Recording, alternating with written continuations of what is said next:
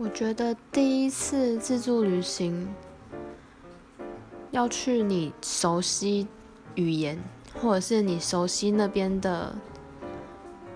可能生活方式的地方，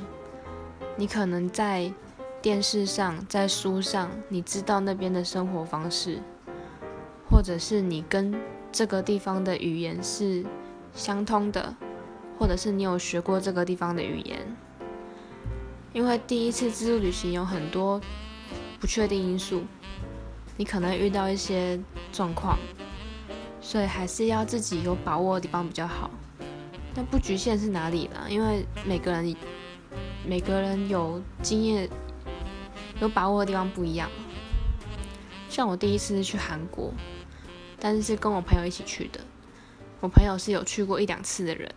他带我一起去的。